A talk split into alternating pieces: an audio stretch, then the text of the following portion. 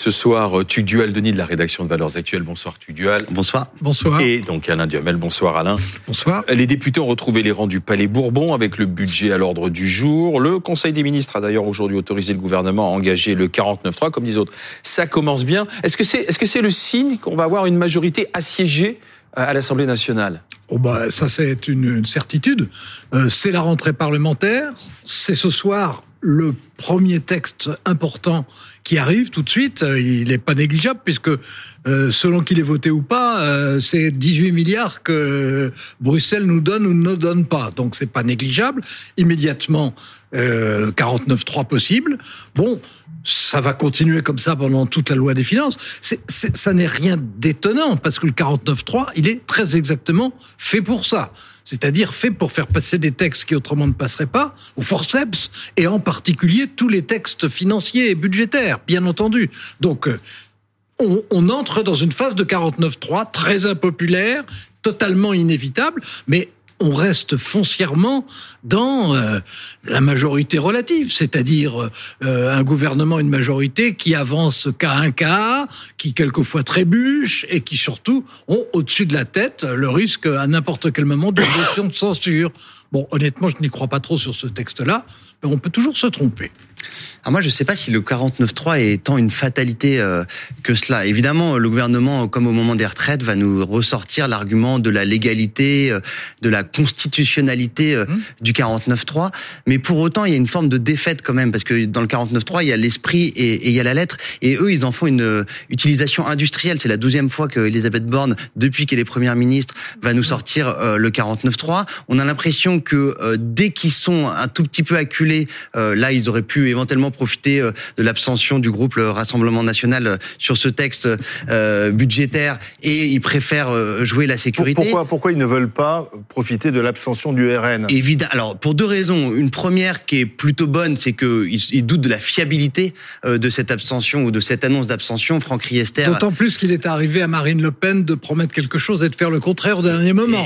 Il y a un certain nombre d'autres responsables politiques dans ce pays, mais donc effectivement, il vaut, mieux faire confiance qu'à soi-même qu'à soi-même. Mais euh, Franck Riester, le, ministre des Relations avec le Parlement, a dit sur une radio il y a quelques jours que cet argument-là euh, primé. Bon, la deuxième raison, elle est plus morale et selon moi euh, un peu moins défendable, c'est que évidemment ils ont absolument une trouille euh, de euh, pouvoir un jour devoir afficher que ils ont eu besoin non pas des votes mais en tout cas de l'abstention du Rassemblement national pour faire passer un texte. Mais moi je me souviens quand même d'une époque où Nicolas Sarkozy et François Fillon se prévalaient de ne pas utiliser le 49.3. C'est surtout Lionel Jospin qui disait que avec lui et ça a duré cinq ans quand même, il n'y aurait pas de 49-3. Et, et, pourquoi ils disaient ça? Ils avaient une majorité absolue aussi. Ils avaient une majorité ah, absolue, mais, ça change tout. mais, sauf que, excusez-moi, euh, le, le, gouvernement a une majorité relative depuis les, les élections législatives 2022, et c'est à eux de construire maintenant une coalition. Mais non, la, la, majorité relative, c'est un horizon dépassable à partir du moment où un échec, une coalition. mais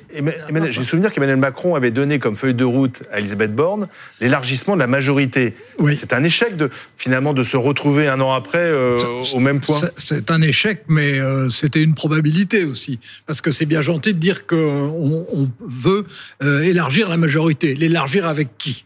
Le, le, le, groupe Lyot est totalement imprévisible. C'est devenu le, c'est un groupe de quatrième République, hein, totalement imprévisible à n'importe quel moment, complètement divisé, hétéroclite, etc. Bon, il reste quoi? Bah, il reste LR. Oui. Bon, LR, vous, vous, vous êtes capable vous de dire comment LR va voter? Quand il y a le tiers de ces députés qui va dans un sens, il y a le tiers, un autre tiers qui va dans le sens opposé, le troisième tiers qui s'abstient, sont, ce sont pas des alliés potentiels. D'ailleurs, ils ne veulent pas du tout d'une union. Ils veulent être dans l'opposition. Alors, ils veulent être dans une opposition chez un tiers constructive, chez un tiers négative et chez un tiers hésitante. Bon, c'est pas comme ça qu'on avance. Maintenant, pour en revenir euh, au, au, point de, départ, le 49.3, ça, je sais très bien qu'il est totalement impopulaire et qu'on en a fait une espèce de, de symbole d'échec. Mais il a été fait, il est au cœur de la Constitution et il y a été mis par le général de Gaulle, par Michel Debré, etc., pour pouvoir gouverner quand on n'est pas sûr d'une majorité. C'est-à-dire vraiment très exactement dans la situation actuelle. C'est pas incongru aujourd'hui, pardon, en 2023 c'est pas incongru ce, le 49.3 en 2023 bah, Incongru, si on veut, on peut changer de constitution, hein, on peut changer de république.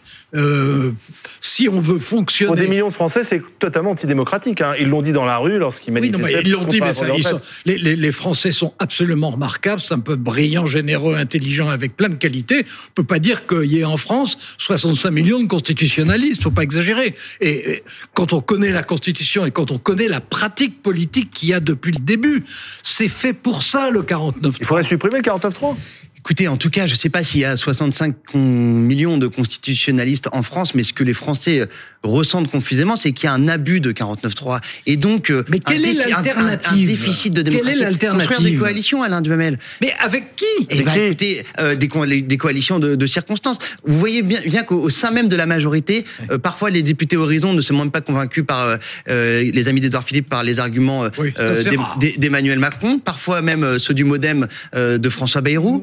Donc déjà consolider euh, sa base euh, d'amis. Et ensuite les républicains moi je suis un peu moins sévère avec vous sur la répartition des, des trois ah, tiers. c'est euh, la réalité. qui, qui, les composent sur le plan statistique faut faut, faut vérifier. Ah, bah, j'ai vérifié rassurez-vous.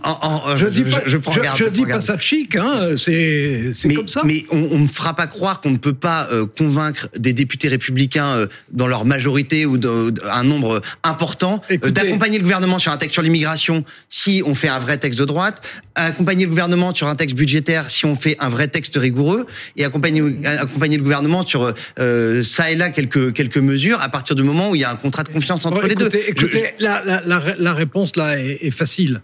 Euh, pourquoi est-ce qu'on peut pas faire confiance Enfin, euh, pourquoi est-ce que le gouvernement et sa majorité relative ne peuvent pas faire confiance à LR Eh ben parce que pendant toute la période, et ça a duré six mois, des retraites, ils étaient censés se mettre d'accord. Il y avait eu un accord de principe Hein, de LR au départ, et ils n'ont jamais tenu parole.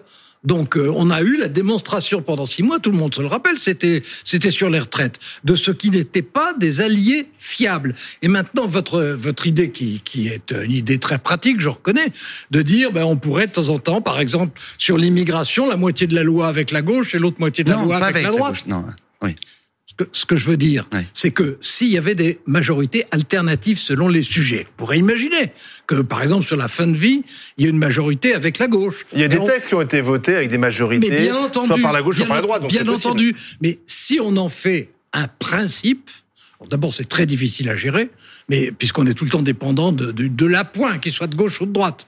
Bon, mais euh, surtout si on faisait ben non, non. Ce que les Français voulaient, c'était que Emmanuel Macron n'ait pas de majorité à l'Assemblée, et ils ont obtenu gain de cause. Ce qui est normal, ça c'est la démocratie. Mais s'il y avait ce petit jeu en permanence d'essayer de rafler de temps en temps euh, 20 voix là, puis euh, ensuite 20 voix du côté opposé, qu'est-ce qu'on dirait et qu'est-ce que vous diriez sûrement? Oui.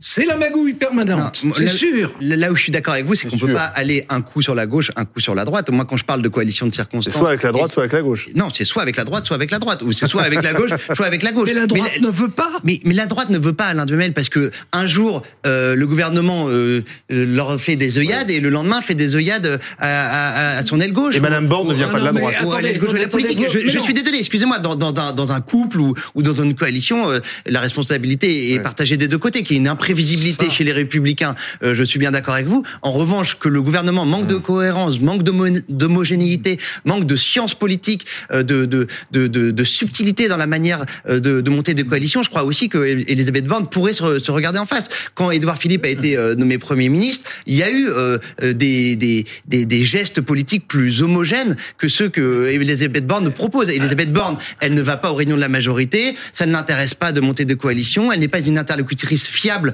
pour un certain nombre de responsables politiques qui ne font pas partie de sa majorité. Et ce faisant, elle a du mal à effectivement monter des coalitions. Alors, je comprends bien, vous avez tout à fait le droit de préférer Édouard Philippe à Elisabeth Borne. Hein. Ça, c'est une question de jugement personnel. Pourquoi pas Édouard Philippe Non, j'essaie de le dire de manière objective. Édouard Philippe avait des, des qualités absolument incontestables. il les a toujours. Mais pour, pour faire une coalition, il faut qu'il y ait un désir de coalition. Des deux et côtés. Le désir, bah bien entendu, des deux côtés. Bah, de, à ce moment-là, euh, Elisabeth Borne tendrait la main, on verrait si elle était prise. Les républicains, depuis le début de la législature, disent ce qui, pour le coup, est vraiment leur droit et correspond à leurs options disent qu'ils ne, ils veulent être dans l'opposition. Ben, S'ils veulent être dans l'opposition, ils ne vont pas être dans la majorité. Ah, donc, donc, ça va durer pendant euh, trois ans et demi, comme ça. Alors. Donc on en sera à combien 52, 49-3 dans trois ans et demi alors, alors deux choses, deux choses rapides, mais deux choses. Euh, la première, c'est que c'est extrêmement inconfortable et que ça n'est pas du tout flatteur comme fonctionnement, mais que ils sont quand même arrivés pendant la première année à faire voter une trentaine de lois. Hmm. Hein? Bah oui, donc c'est-à-dire. Des grandes lois majeures. Bah, il y en a quand même. Ah il y en a quand même. Bah, bah. Ça a changé la vie des Français, vraiment. Non, non, mais c'est. Je, je vous dis pas que c'est glorieux, je vous dis pas que c'est élégant, je vous dis pas que c'est chic, je vous dis pas que c'est prestigieux. C'est, des bouts de ficelle, une majorité relative, en permanence. Bon, ben, ils y sont arrivés pendant un an. Alors c'est un peu fatigant, si ça recommence, on sera fatigué. Mais euh, quelle est l'alternative? La, la, seule vraie alternative, c'est pas une alliance avec la droite, c'est la dissolution. Et est-ce que la dissolution donnera un résultat tel qu'il y aura une autre majorité qui apparaîtra? Sûrement pas. Je suis désolé, sûrement pas. C'est un peu mensonger euh, de la part d'Emmanuel Macron, puisque au ah, lendemain des élections, j'ai eu peur, je croyais que vous parliez de moi. au lendemain d'élections euh, présidentielles et au lendemain d'élections législatives, il a promis un Big Bang politique, euh, une, un projet politique. Le Big Bang, c'était plutôt en 2017 qu'il a qui serait absolument pas celui euh, euh, auquel on est on est habitué. Il aurait pu prendre des ministres d'ouverture. Moi, je pense pertinemment, je, je, suis un journaliste de droite qui vous dit ça. Je pense que la droite était piégeable et qui sont très mal pris. Euh, Éric Ciotti, pendant quelques mois, euh, a hésité effectivement sur la posture à adopter d'opposant frontal ou d'opposant constructif. Il y a effectivement, vous l'avez rappelé, un certain nombre de députés au sein du groupe parlementaire LR à l'Assemblée qui sont Macron compatibles. Au Sénat, il y a des gens capables de discuter avec Emmanuel Macron. Il y a des ministres qui peuvent faire les missiles dominici au sein même du gouvernement et ils ne s'en servent pas. Or, euh, je, je, pense que c'est de ce côté-là, d'un point de vue tactique, qui devrait aller, et je pense aussi évidemment que c'est de ce côté-là, d'un point de vue euh, politique, de, de, de, sur le fond, euh, qui devrait aller, puisque les Français veulent quand même un peu de rigueur sur le plan régalien, que les Français veulent un peu de tenue à l'Assemblée, et que faire alliance avec les Républicains, ça serait de la part d'un point de d'un point de vue tactique de la part d'Emmanuel Macron et d'Elisabeth Borne un très bon coup. Bon, alors euh, d'abord, les Français n'ont pas voté pour qu'il y ait une majorité de droite. Ils ont voté pour que Emmanuel Macron n'ait pas de majorité du tout. C'est pas la même chose. Bon, deuxièmement, dans le gouvernement d'Emmanuel Macron, puisque vous aimez bien Édouard Philippe, Édouard Philippe venait des Républicains. Euh, Gérald Darmanin venait des Républicains, Bruno Le Maire venait des Républicains, donc des ministres venus des Républicains, y compris parmi les premiers d'entre eux, ça n'est pas ça qui manquait. Mais surtout, pour que, vous parlez d'un couple, pour qu'un couple se forme entre un gouvernement et la point. Il faut que les deux en aient envie. Et la réalité, c'est que aucun des deux. Il y a des mariages de raison aussi. Oui, mais aucun des deux n'en a envie. Ben, le mariage de raison, c'est euh, c'est euh, essayer d'attraper l'anneau en tournant avec les petits chevaux, euh, en se disant cette fois-ci je l'attrape, ah ben la fois d'après je l'attrape pas. Ça n'est pas glorieux. C'est, ben, disons les choses, c'est un dysfonctionnement des institutions. Mais dans ce cas-là, on a des institutions qui sont faites pour, qui sont faites, qui ont été fabriquées pour mettre des majorités eh sur pied. Et là, les Français avaient envie d'autre chose. Eh ben, on a autre chose. Les, les, Français, déjà, ils ont voté du, du bout des doigts, euh, avec un taux de participation plus faible qu'en 2017, avec un nombre mmh. d'électeurs plus faible pour Emmanuel Macron. Je faudrait, sais, il m'est arrivé de l'écrire. Faudrait, faudrait aussi être capable de sonder les reins et les cœurs euh, parmi les électeurs d'Emmanuel Macron, de gens qui se sentent de droite et qui y sont allés parce qu'ils n'aimaient pas Valérie Pécresse, parce qu'ils avaient peur de Marine Le Pen au second tour. Et, et donc, je crois qu'on n'est pas exactement dans un même vote d'adhésion éventuel euh, qu'en 2017. Et je crois surtout profondément que c'est que, que c'est le pari, il est perdant pour la majorité, pas pour l'opposition. Personne reprochera à Éric Ciotti et aux Républicains d'être des opposants. Euh, en revanche, tout le monde peut reprocher à Emmanuel Macron et à Elisabeth Borne de sortir des 49.3 dès qu'ils veulent faire, passer un texte. Écoutez, si vous trouvez que euh, les Républicains se sont renforcés depuis qu'ils sont dans la situation actuelle, euh, moi, franchement, c'est pas du tout ce que je vois. Merci. Euh, même les même les sénatoriales, ils, s'il y a une dissolution, c'est sûrement pas eux qui en profiteront. Ça sera évidemment Marine Le Pen et qui d'autre? Merci euh, Tuc Denis, merci Alain Duhamel.